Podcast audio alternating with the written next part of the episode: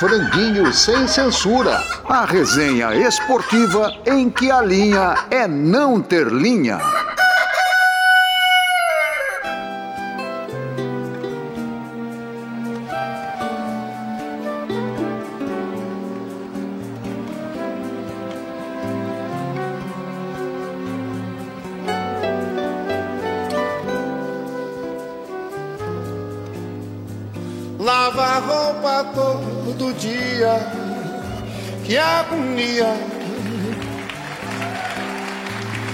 Quebrada da soleira, que chovia até, até sonhar de madrugada.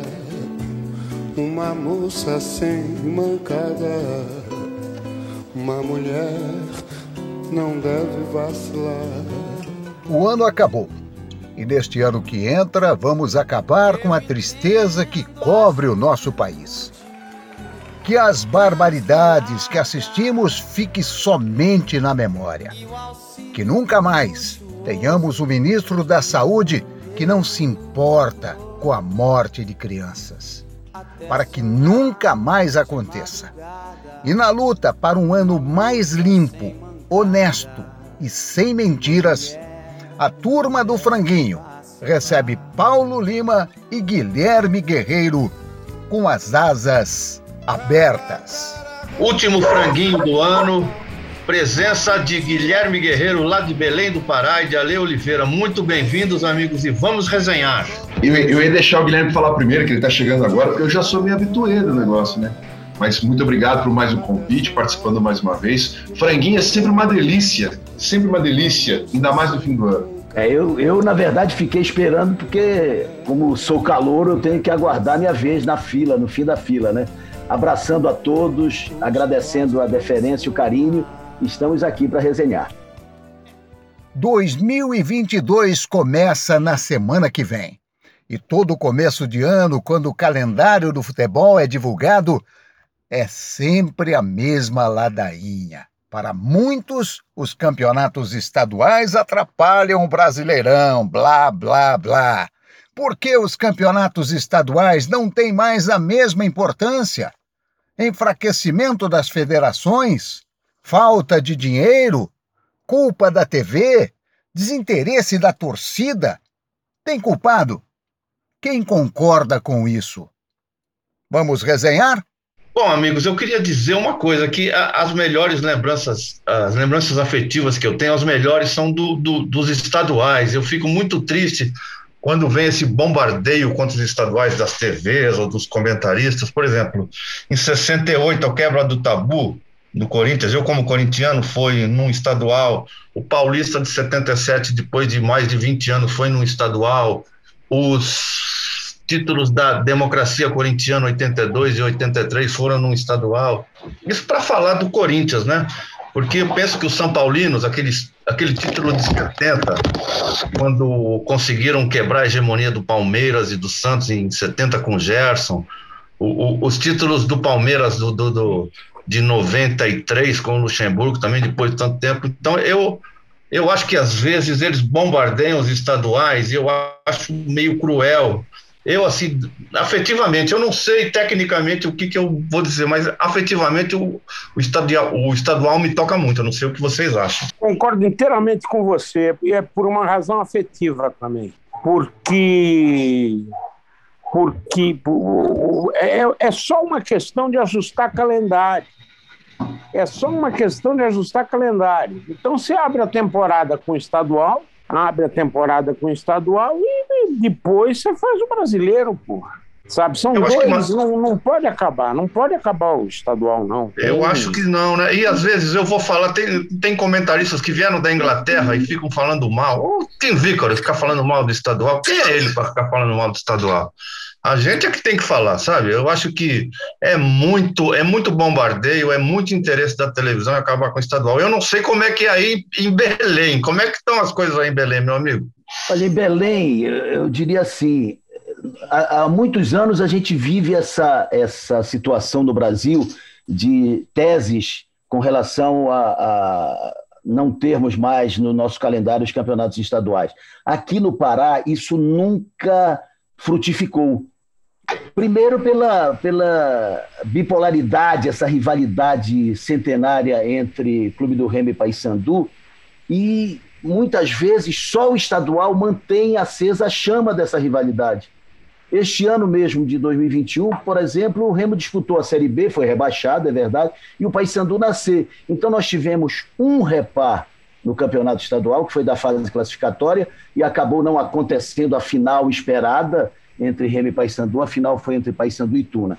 E aí passamos a temporada toda sem o confronto entre Remo e Paysandu. E só na Copa Verde, que é esta competição, digamos assim, arrumada no calendário, espremida no calendário, que aconteceu outra vez o confronto. Na verdade, aconteceram dois confrontos na fase semifinal da Copa Verde. Então, nós temos a convicção que nunca aconteceu no futebol do Pará qualquer estremecimento com relação à realização do campeonato estadual. Ele precisa ser encaixado, é verdade, nesse calendário maluco do futebol brasileiro, mas ele está lá, não mais como um calendário, aliás, é, perdão, não mais como um campeonato, como acontece em todos os estados, mas um torneio que abre a temporada e tem a TV Cultura como detentora do direito de transmissão há mais de uma década. É isso. Você é Remo Paysandu? Eu sou Trombetas, em Oriximiná, minha terra. Ah. Saiu, eu achei que você fosse falar eu sou Tunaluso, mas saiu bem, foi bem. Foi você, bem. você é mineiro, não é? Você é mineiro, não, não é paraense.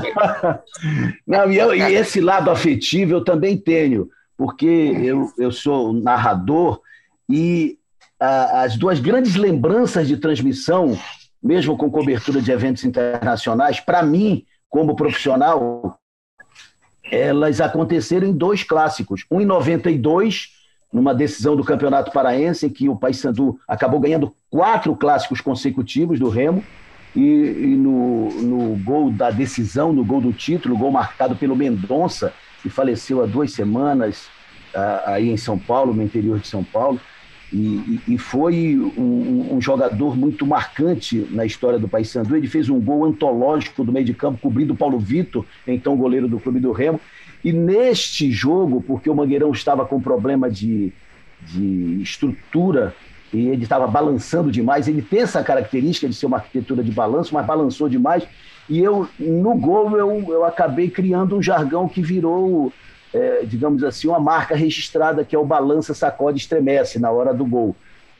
Foi exatamente no gol do Mendonça. E em 99, o Remo campeão em cima do Paysandu numa final de Campeonato Paraense, o Ailton, o Ailton que foi campeão pelo Grêmio, campeão pelo Fluminense, enfim, jogando no Remo, fez uma artroscopia há 40 dias da decisão e assinou um termo de responsabilidade para jogar a final e acabou o Ailton fazendo o gol do título do Remo e eu o chamei de predestinado naquela transmissão e é outra marca muito forte. Então, é, esse lado afetivo também ele, ele explode dentro de mim exatamente em dois clássicos decisivos de campeonatos estaduais. Então você, sem trocadilho infame aqui, o Remo e Paysandu sacode o mangueirão, né, Guilherme? Sacode, sacode o mangueirão. Sacode, é, sacode, balança e estremece. Ale, você, você que é o mais novo de todos nós aqui, e Ale, e aí, você, Ale? Ah, eu vou ser um pouquinho contra os estaduais no formato que ele é. Porque me parece assim, ó, é, quando a gente lembra de alguma coisa que foi muito legal no passado, é que nem uma namorada antiga, né? Pô, quando a gente tinha 18 anos, aquela namorada era uma gatinha. Daí a gente encontra ela depois de muito tempo. Se ela não se cuidou, ela não vai estar tá tão gatinha assim, ela não vai estar tá tão bonita. Eu acho que o mundo é. mudou. É, e ela também vai olhar pra gente e vai falar que puta bagulho, hein? É, para quem não se cuidou, vai falar a mesma coisa, vai falar a mesma coisa. Mas aí o torcedor está sendo reciclado, não é ele? Tipo, o campeonato continua o mesmo, o torcedor está tá sendo reciclado. Então não é o mesmo namorado dos anos 60, dos anos 70, né? É o, é o namorado jovem que está ali que quer um campeonato atraente para ele. Então eu acho que no formato que está hoje, né, com muitas rodadas, começa muito cedo, muito perto da volta das férias, para dar tempo de fazer 20 jogos, enfim, eu acho que não funciona mais, porque o mundo mudou e a importância do Campeonato Brasileiro, que leva a outras competições, premiações, é muito maior. O Campeonato Estadual tem uma premiação menor, não leva a lugar nenhum, para os times grandes é, apenas serve ali para ou machucar ou derrubar treinador, né? Eu acho que tem que ter uma outra importância para o Campeonato Brasileiro, para o Campeonato Paulista, no caso o estadual. Para os times pequenos, pode ser a sobrevivência. Para o jogador que está no time pequeno, pode ser né, catapultado para um time maior, catapultado na carreira dele. Não estou falando para terminar com o campeonato estadual. Acho muito legal pela rivalidade, acho muito legal né, porque tem um histórico realmente, só que tem que ser alterado. Não dá para jogar dessa forma, prejudicando os clubes e prejudicando principalmente o espetáculo, né, porque você torna um campeonato pouco atraente, ele só fica legal no mata-mata, só fica legal nos finais. O resto é uma exceção de linguiça, você sabe quem vai se classificar. O Campeonato Paulista, por exemplo, você pode ter mais pontos no seu grupo né, para tentar caber tantos jogos em pouco espaço de tempo. O Campeonato Estadual tem que ser atraente, curto, rápido e para ser legal, para continuar tendo importância no calendário brasileiro.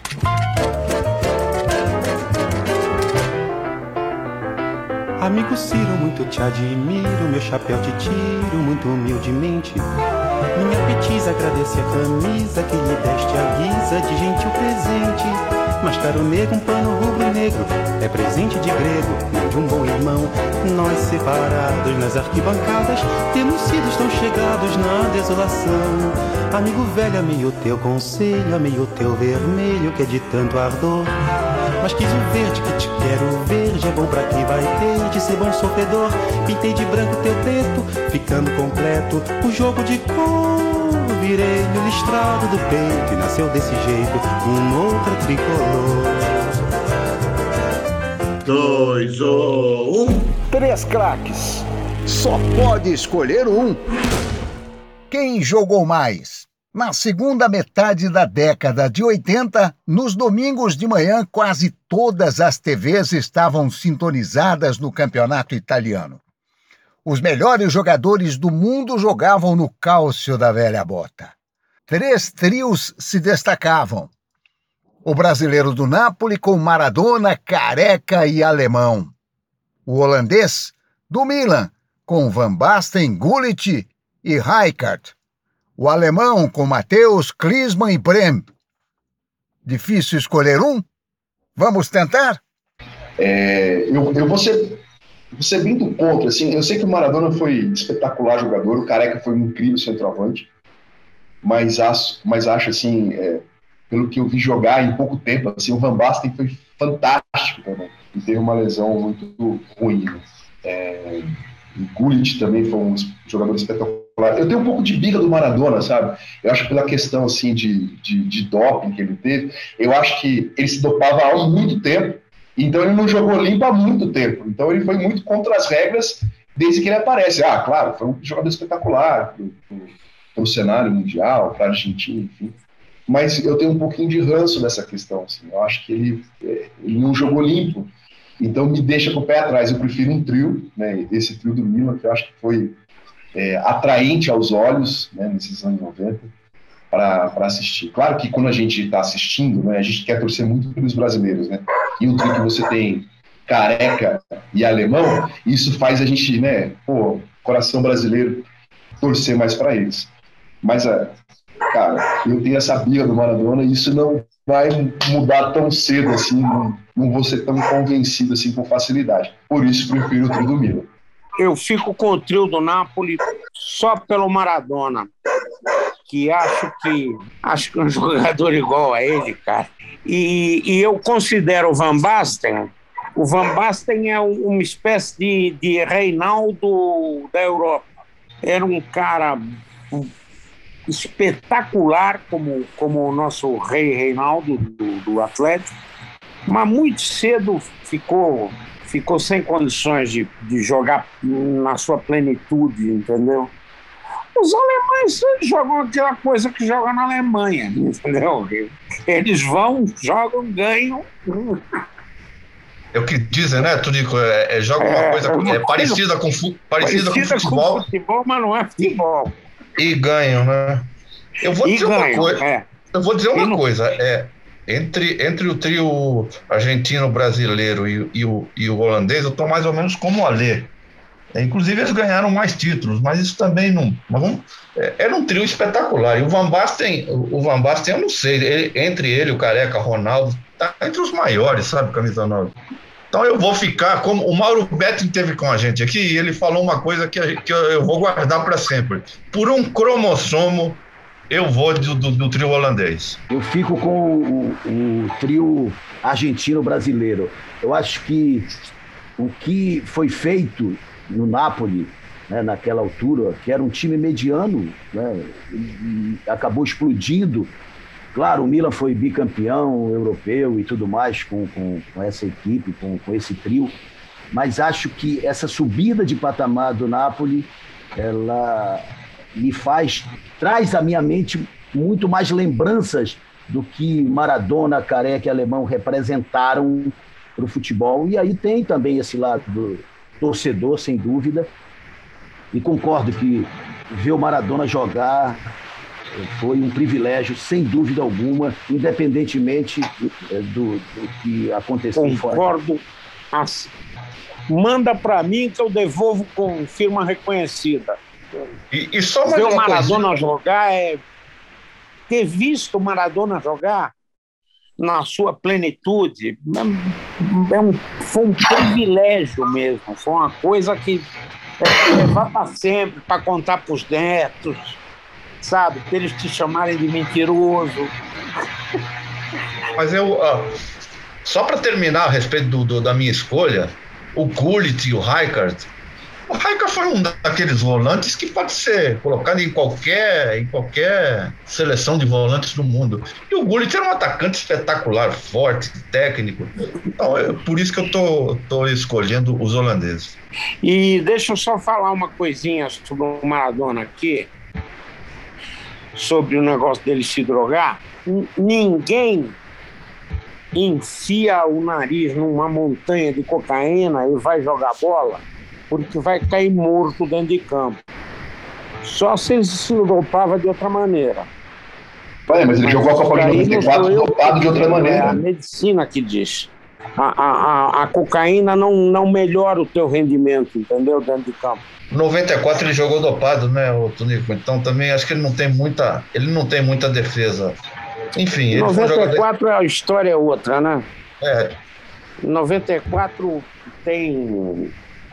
é, é, precisavam de uma grande atração para a Copa nos Estados Unidos e falaram para ele: ó, emagrece, coisa e tal. E ele começou a tomar remédio para emagrecer, que todo remédio para emagrecer, quase todo, não sei, não sou médico, não sou farmacêutico, tem negócio dopante.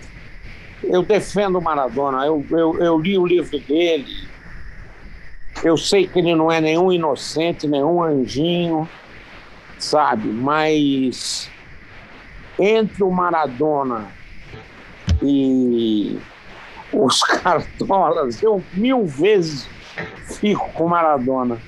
um para ou ímpar? Maradona ou Avalanche? Quem você escolhe? Porra, Maradona Para Mil encerrar o vezes. quadro. Para encerrar mil o quadro. vezes. De quem? A pergunta é assim, ó. De quem você compraria uma bicicleta usada? Do Maradona ou do Avelange?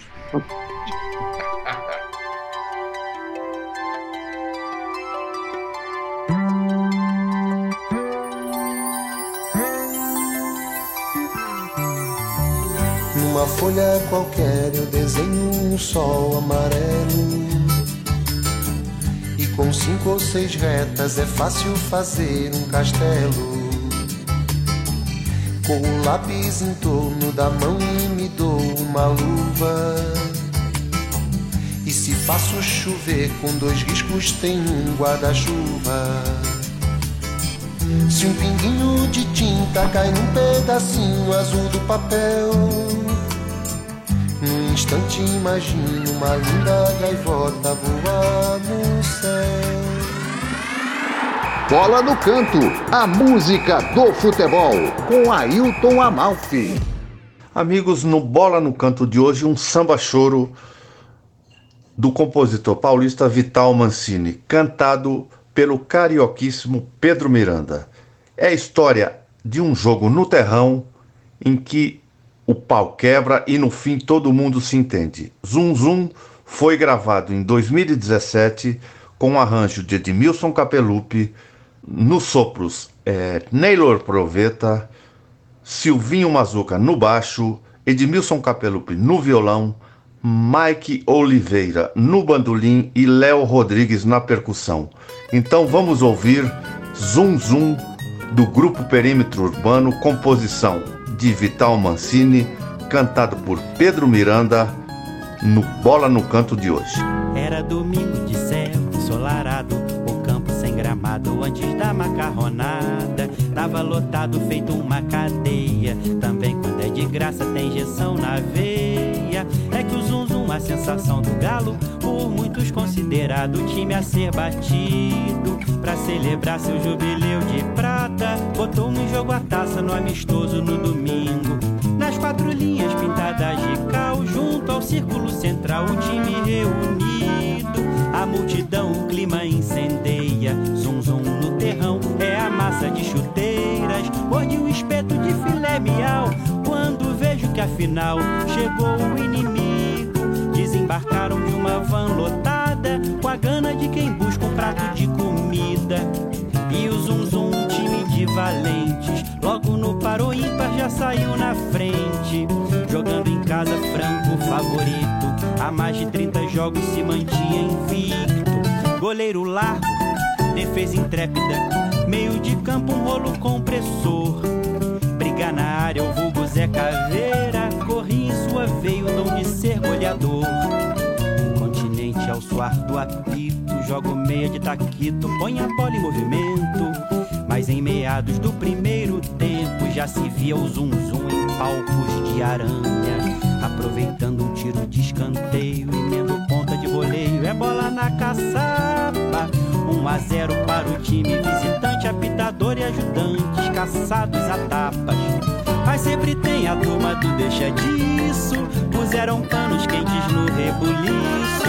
Novo juiz tentava a melhor sorte. Disputava o zum zum, jogo de vida ou morte. O treinador sacava três do time. Era o empate, o resultado salvador. No tiro longo, o morrinho, o artilheiro, ludibrio, arqueiro. Estava lá o segundo gol. Fechou o tempo, virou meretrício. Em vão, adversário tenta o armistício. E eu olhando tanta coisa que voava, cheguei até pensar que estava na faixa de Gaza. E o conflito parecia não ter fim. Corri o adversário mais do que notícia ruim. Um contingente militar assume. Pra botar ordem, a moral, os bons costumes. Só teve trégua quando o pagode tocou. E o jogo no domingo ensolarado terminou. Um contingente militar assume. Pra botar ordem, a moral, os bons costumes. Só teve trégua quando um pagode tocou. E o jogo no domingo ensolarado terminou. Ainda bem que tudo acabou bem, né? Com um pagode um churrasco, um jogo no terrão sempre acaba bem.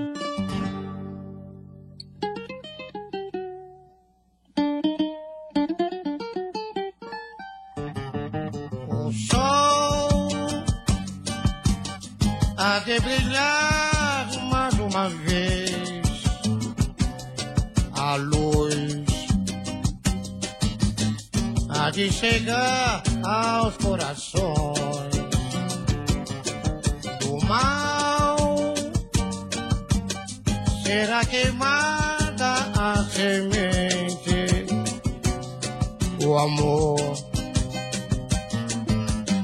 será eterno novamente.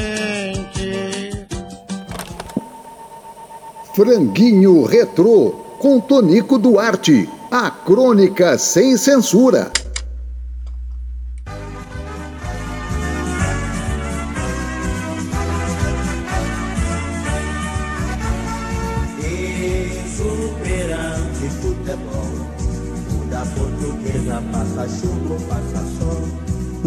Domingo, 26, morreu o arcebispo anglicano Desmond Tutu, Prêmio Nobel da Paz pelo papel que desempenhou na luta contra o apartheid, o regime racista que regeu a África do Sul até 1994.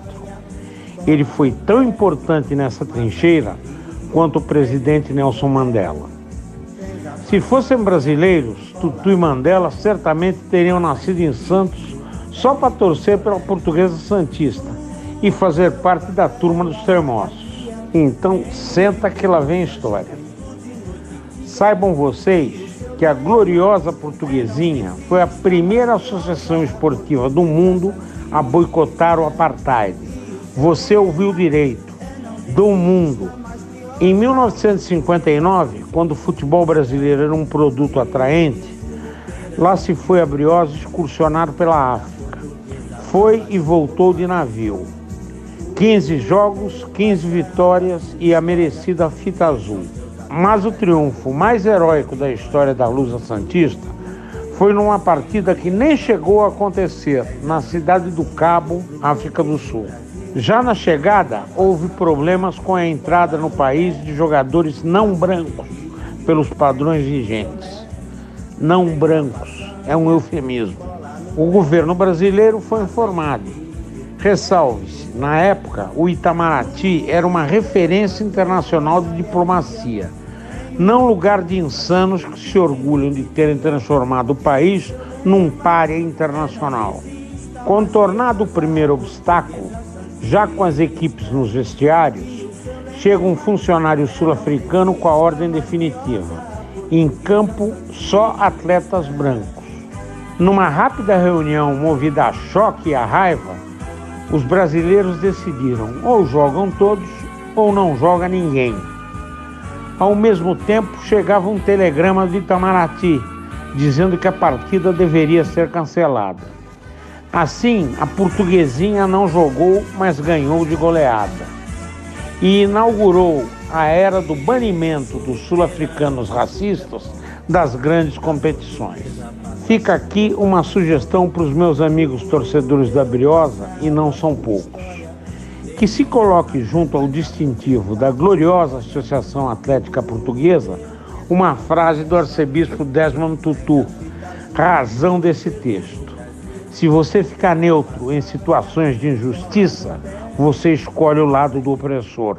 As pessoas que eu detesto Diga sempre que eu não presto, que meu lar é um botequim. E eu arruinei sua vida, que eu não mereço a comida que você pagou pra mim. Franguinho Repórter. Uma entrevista chapa quente. Em 2021, passou pela chapa quente gente importante, com muita coisa a dizer. Vamos para mais uma retrospectiva com a língua sempre afiada do Franguinho Repórter. Pergunta de Wagner Vilaron para o professor Pasquale. Professor Pasquale, o senhor sempre deixou muito claro a sua paixão pelo futebol, especialmente pelo Juventus. No último dia 13 de julho, a Rua Javari completou 80 anos. Quais são as suas principais memórias daquele estádio? Eu comecei a frequentar a Rua Javari nos anos 60 ah, em 1964, eu tinha nove anos, eu morava a pouco mais de um quilômetro da rua Javari e escapava de casa para ir ver o Juventus. As lembranças são muitas. Eu vi Pelé jogar na rua Javari. É... Não naquele famoso jogo de 59, que foi 4 a 0 para o Santos, mas eu vi Pelé na Javari, salvo engano, em três ocasiões, e por incrível que pareça, nas três, o Santos ganhou de 4 a 0. Pergunta de Quartarolo para Zenon. Ô, meu amigo Zenon, que bom falar com você novamente aqui no Franguinho. Olha, em 78 você estava voando Você se sentiu injustiçado pelo Cláudio Coutinho na Copa da Argentina? Eu não. Eu não, não me sinto injustiçado de não ter participado da Copa de 78. Eu acho que o de cá, sim, poderia ter ido nessa Copa de 78, porque ele já era considerado fora do comum, fora de série, craque, excepcional. Eu, praticamente, 78 foi quando eu apareci, né? com maior força para o futebol brasileiro, sendo campeão brasileiro. Tanto é que eu fui para a Copa América de 79, né? Que eu fui convocado para a Copa América de 79. A pergunta de Amalfi para Dario, o rei Dadá. Dario, prazer em ter você aqui no nosso franguinho. Como foi a convivência com aquelas feras todas na campanha do Trim 70? Conta pra gente os bastidores. Quero elogiar o comandante Zagallo que colocou os jogadores mais ou menos na, com jogadores que jogavam nos seus clubes, que tinha assim uma amizade maior, e depois ele foi envolvendo, trocando jogadores de quarto, e com isso a amizade foi total. Pergunta de Savoia para Gerson Conradi. Ô, oh, meu querido Gerson, como é bom te ouvir, Eduardo Savoia falando. Explica pra gente o nome do grupo, por que secos e molhados? Tô curioso, viu? Essa é a tal pergunta que jamais se calará, né? Explicar a razão ou o que significava secos e molhados. Na verdade, não existe explicação. Ocorre que João Ricardo, que foi o mentor desse grupo, ele, na época, era jornalista, trabalhava para os Diários Associados e tirou, acho que, 15 dias de férias. E em Caraguatatuba, ele passeando numa tarde pela areia, percebeu um casebre abandonado com uma placa que balançava com a ventania, que lá é muito comum não é? de acontecer. E nessa placa, chegando mais perto, está descrito Armazém de Secos Molhados. Ele achou o nome muito sugestivo, uh, dado que a nossa propósito, né, que o nosso propósito de, de, de trazer coisas para o, o cenário artístico era repleto de variedades, assim como um, os produtos são expostos ou vendidos numa casa de secos e molhados. Pergunta de Vilaron para Rubens Minelli. Seu Rubens, Wagner Vilaron, na final de 77, entre Atlético e São Paulo, o senhor deu um golpe de mestre. Muita gente considerou assim, pelo menos, né? O Serginho estava suspenso, o Reinaldo também, circularam rumores que o Reinaldo ia jogar, enfim, aquela briga de bastidor. O senhor botou o Serginho no avião e foi para Belo Horizonte para dar aquela despistada. Enfim, como é que o senhor teve essa ideia de fazer toda essa confusão na véspera do jogo? Nós nos concentramos como de, de, só é acontecer em Belo Horizonte, quando nós íamos jogar contra o Atlético, nos foi cedida a concentração do Atlético. Então nós fomos três, três, três dias antes, nós fomos para lá. E chegamos lá, a imprensa dizia que o Reinaldo ia jogar. Isso começou a incomodar o pessoal, os meus jogadores. Começaram a discutir esse assunto. Aí nós estávamos reunidos numa comissão técnica, nós atrás aí, pô, tem uma, uma solução aqui. Vamos trazer o Serginho para cá, de contraveneno. Aí eu telefonei para o doutor Henri Aidar, e o doutor Henri Aidar falou, pô, mas ele não vai poder jogar. Falei, doutor, mas me manda ele para cá. Aí o doutor procurou o Serginho, não achou. Procurou o Murici, que é, às vezes andavam juntos. O Murici achou o Serginho, meteu o Serginho no avião e o Serginho chegou. Quando o Serginho chegou, o Mário Juliato foi buscá-lo no aeroporto. Para que não falasse nada, só respondesse com um, um, um, sorriso amarelo. Por favor, você vai jogar? Você faz assim, é, é, é vai jogar. Né? E aí foi. Isso se prolongou durante o, o sábado, no domingo até antes do jogo. E a, a ponto de o Serginho trocar de roupa no vestiário, né? como se fosse estava aquecendo para entrar, para jogar. Isso tudo foi bem ardiloso e deu sorte, porque nós conseguimos ganhar o título brasileiro. No Mineirão, existe uma intercomunicação de, de, de, de vestiário para vestiário. Então o que acontecia era o seguinte: o Serginho trocando de roupa, o pessoal de, de, da imprensa vendo, telefonando para lá para avisar. Mas você vai jogar, o Serginho vai jogar, então, então pai vai também, o, o, o Reinaldo vai jogar também, traz aqui. Aí já estava escalado lá o, o centroavante que ia jogar o jogo. Aí então, troca fulano, troca Serginho, troca, troca o Reinaldo. É, lá no vestiário deles. Aí nós não, sabia que ele não ia jogar mesmo. Né? E isso influenciou psicologicamente o jogador que jogou, não jogou nada, centroavante. Depois foi substituído por um outro que entrou, também não jogou nada, e isso fez com que a gente ganhasse o jogo. Pergunta de Paulo Predella para Moisés da Rocha. Moisés, Paulinho, como é que vai? Tudo tranquilo? Me diga uma coisa, samba e futebol é um bom casamento? Da liga? Samba e futebol dá uma liga muito fantástica, porque você veja bem, as escolas de samba, a maioria das escolas de samba tem por tradição a sua origem sempre numa batucada beira de campo. Você vai pegar o Faísca de Ouro aqui da, da, da, Pompeia, por exemplo, hoje é a Águia de Ouro, a Nenê de Vila Matilde, começa com roda de tiririca, mas com roda de samba também, com time de futebol. Sempre na história do samba tem sempre um time de futebol, de várzea principalmente, dando início às festanças, à brincadeira, à reunião de homens e mulheres também, né? desde lá dos anos 40, 50, por aí. Essa é a história sempre do samba, principalmente o samba de São Paulo. Tem sempre um início com samba e futebol. E a gente vai ver aí também que a ligação com as, os jogadores de seleção, essa coisa toda, tem sempre alguém tocando um instrumento, vários uh, sambistas. E, aliás, na minha trajetória, eu tive a oportunidade de conhecer muitos, eh, muitos jogadores de futebol ligados no samba, sempre preocupados com samba, da melhor qualidade. Poderia citar aqui um monte de gente, César Maluco, que militava da camisa verde e branco e era palmeirense, né? E o pessoal do camisa tudo corintiano.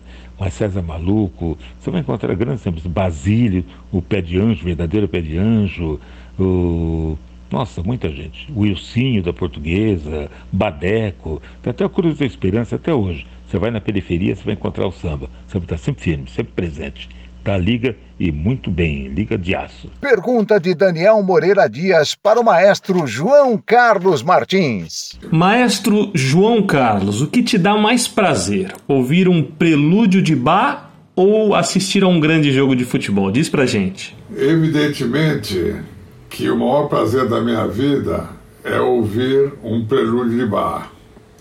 Mas assistir a um grande jogo de futebol eu consigo ver a arte em certos jogadores, como no caso de Pelé, Messi, Maradona. Então, o futebol também me dá muito prazer de assistir.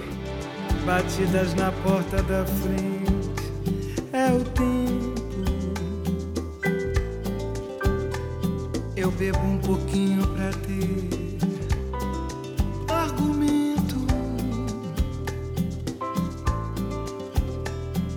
mas fico sem jeito calado. Ele ri, ele zomba do quanto eu chorei, porque sabe passar e eu não sei. Quem pede tem preferência. Quem não chora, não mama. Alô, seu Paulo Scaff. Alô, seu Paulo Escafe. Não se escafeda. Nós vamos aí na Fiesp expor os nossos planos para 2022. Vocês serão parceiros do franguinho. Aproveitamos e vamos vender aquele pato ridículo e vamos ficar com a grana, tá bom? Então até mais. Andar com fé eu vou, café não costuma falhar. Andar com fé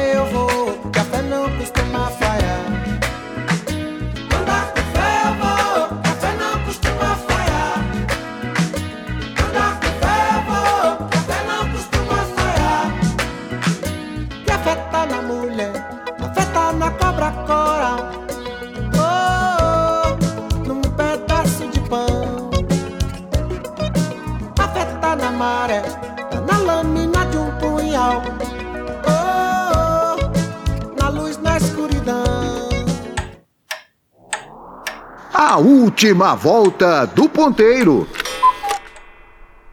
No ano que vem tem a Copa do Mundo no Catar, pela primeira vez no Oriente Médio e no fim do ano. O Brasil é favorito? Quais as chances da seleção de Tite conquistar o Hexa? Inspirados pelas narrações históricas das cinco conquistas, o que podemos esperar do time de Neymar e companhia no caminho até a final em 18 de dezembro de 2022 no estádio Lusail. Vai Mendonça de primeiro empatando para Zito. Zito vai evoluir. Passa agora pela linha de centro. Garrincha espera a bola na direita. Recebe. Vai tentar a infiltração. Acompanha agora a trajetória do balão. Desce junto à linha da área. Tenta a finta, vai cruzar. Na boca do gol! Gol de Vavá para o Brasil. Desempatada a partida no estádio de Sauna. Garrincha espetacular. Foi sobre Atsum, foi sobre Parley, driblou a ambos, foi na linha de fundo, cruzou para a boca do gol, entrou Vavá fulminante. A Copa, a Copa de 1958, eu, a verdade, a, a acompanhei, digamos assim, como história, né? Eu sou de 1959, né? Então é bom, é bom deixar esse registro. Então, na verdade, a história, aquela conquista, aquele menino que encantou o mundo com, com o seu futebol, o surgimento do Rei Pelé, e, e, isso nos colocou, na verdade, num, num, patamar superior do futebol mundial. E a, a conquista da Copa de 58 realmente eh, recuperou a autoestima do, do, torcedor brasileiro depois do, do que aconteceu com o Maracanaço de 1950. Com relação... Já que aí no fundo, o que aconteceu foi o que acabou com o complexo de vira-lata, né? Pronto, exatamente. Então. Hum, nem... Acabou com o complexo de vira-lata. Aquele time de 58 é, na minha opinião, ah, na minha opinião, a melhor seleção brasileira de todos os tempos. Se aquele time de 58 ah, pega o time de 70, um jogo hipotético que, que eu sempre sonho, ia dar um sacode aiá no time de 70, que pelo amor de Deus, viu? Eu imagino Garnincha partindo com a bola dominada para cima do Everaldo. Ia fazer e acontecer. Nossa. Agora, projetando para 2022, eu diria que, que o, o Brasil ele, ele fica, de alguma forma, ainda inserido como uma seleção que pode buscar o título, pode conquistar a, a Copa, mas, no meu entendimento, é, diminuiu essa potencialidade brasileira nos últimos anos.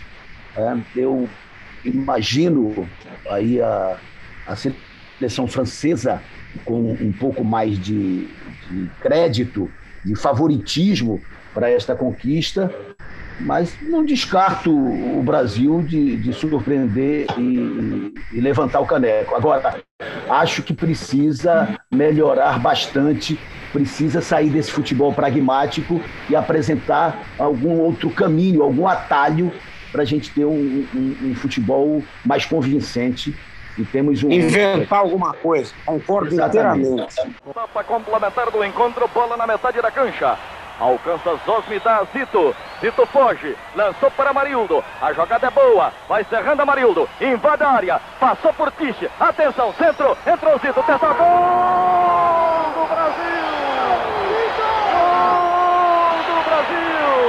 Gol de Zito na cabeçada. Quando eu penso em 62, eu penso na estatística, né? É, Primeiro que seria a, a grande Copa de Pelé e Garrincha e virou a, a Copa de Garrincha e Amarildo, né?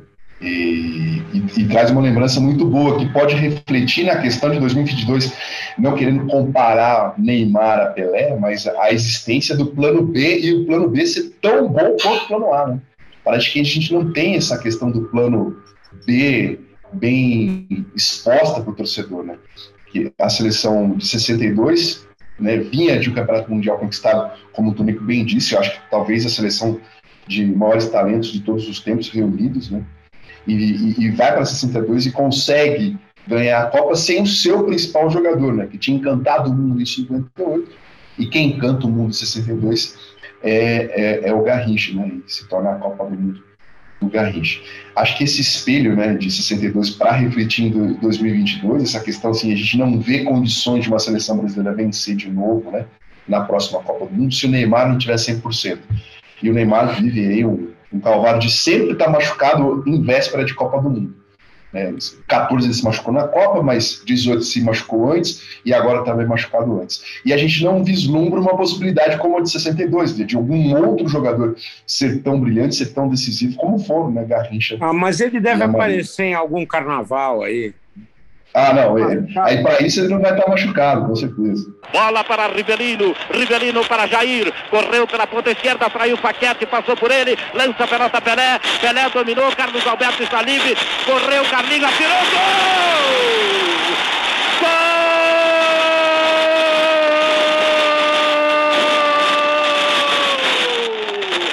Carlos Alberto, camisa número 4. 41 minutos e 30 eram decorridos. Viva o tricampeão! Brasil! Em 70, quem armou a estrutura daquele time foi o João Saldanha. Né? Era um- uma época tenebrosa aqui politicamente no Brasil. A seleção saiu daqui desacreditada. E geralmente, quando a seleção sai desacreditada, ela surpreende. E... Mas o Zagallo teve o mérito de, de não mexer muito ali. Ele fez do, do jeito dele, botou o Rivelino pela esquerda. Rivelino não, não podia ficar fora daquele time. O ponta do Saldanha era o Edu. Ah, mexeu na defesa, recuou o Wilson Piazza, mas era um timaço. E tinha o Gerson no meio de campo, né, cara? E o Pelé querendo provar para todo mundo que não tinha acabado. E mostrou, né? Mostrou. Então, é isso. E eu acho que esse time aí do, do, do Tite, eu não boto muita fé nesse pessoal, não.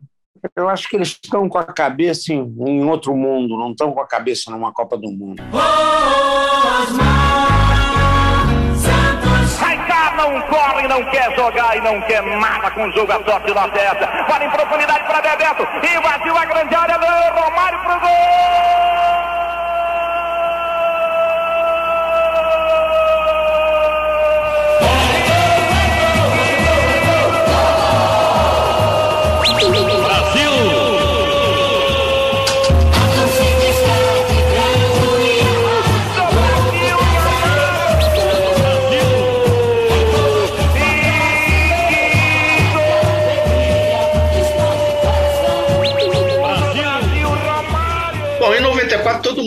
Foi a Copa mais feia já ganha pelo Brasil e eu concordo. O time foi lá para se defender, não tomar gol e ganhou. Como, como o Ale falou, foi a Copa de Bebeto e Romário, né?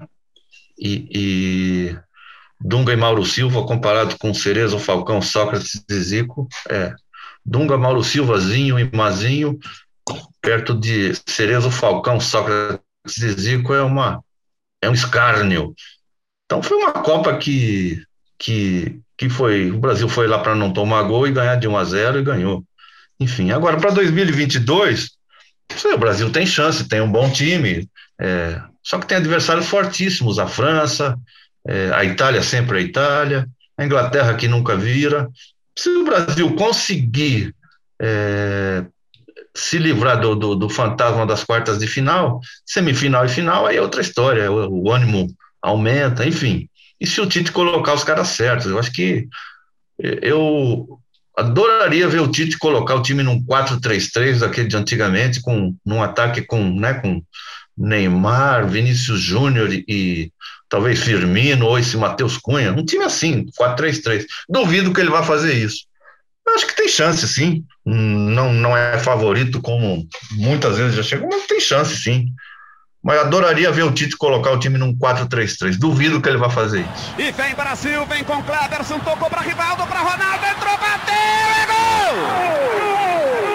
E que golaço!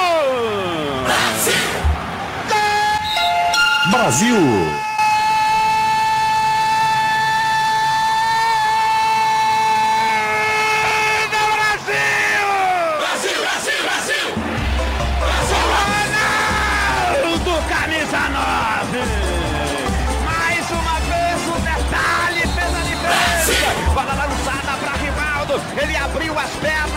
deixou a. Brasil! Ligou para Ronaldo. Ele dominou e rolou pro fundo do gol de Gana. Bom, sobre 2002, eu acho que acabou sendo um, um resgate efetivo do futebol brasileiro. Depois daquela conquista da Copa mais feia do mundo, né? ou da conquista eh, mais contestada do futebol brasileiro em uma Copa do Mundo, em 2002 o, o futebol exibido foi um futebol mais qualificado, mais plástico, mais bonito. E na decisão contra a Alemanha, a seleção brasileira mostrou, além de tudo isso, uma objetividade extraordinária. Então, a- conquista da Copa de 2002 resgatou aquela característica eh, do futebol exibição, eh, do, do futebol gostoso de ver, aquele futebol que encantava o mundo.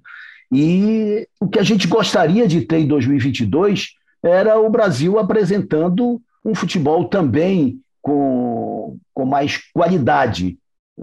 Não, não apenas. A gente sabe que hoje tem o aspecto tático, esse aspecto físico, que os dois se sobrepõem a, muitas vezes à qualidade técnica, mas o Brasil pode, sem dúvida, apresentar algo menos previsível do que vem apresentando nos últimos anos, penso eu.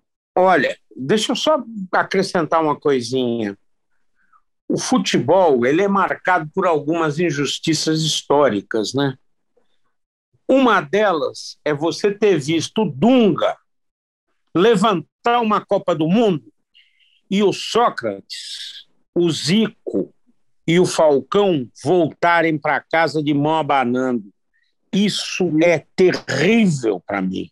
E o Dunga xingou a taça, né? Ele, ele xingou a taça, ele falou um puta de um palavrão, ele xingou a taça como tivesse Falou, é. Não merecia, não merecia um levantar a jogador taça. médio, um Merecia, jogador de médio para medíocre. Hum. E rancoroso, né? Rancoroso. E rancoroso, é. Tchau, Dunga. Chegamos ao final de mais um franguinho último deste ano, amigos. É, através do Instagram, do Facebook, você sempre acompanhando, compartilhando com os amigos, continue fazendo isso. E claro, acompanhe também o franguinho toda sexta-feira a partir das 20 horas na Bravo Web Rádio. E a reapresentação acontece na Bravo toda terça-feira às 21 horas. Você está convidado a compartilhar e espalhar para os seus amigos. Um grande ano de 2022 para todos vocês com muitas realizações. Abraço, feliz 2022.